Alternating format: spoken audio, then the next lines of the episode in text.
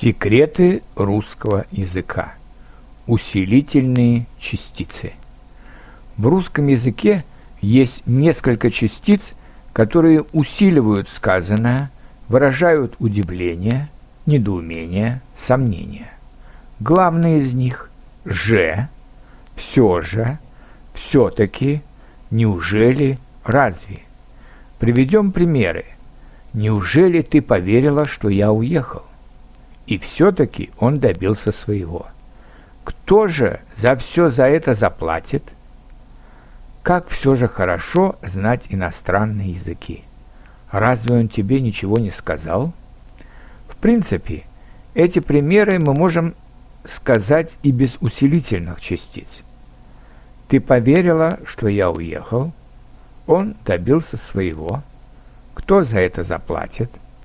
Как хорошо знать иностранные языки, он тебе ничего не сказал, и все-таки, насколько интереснее звучат фразы с использованием этих усилительных частиц.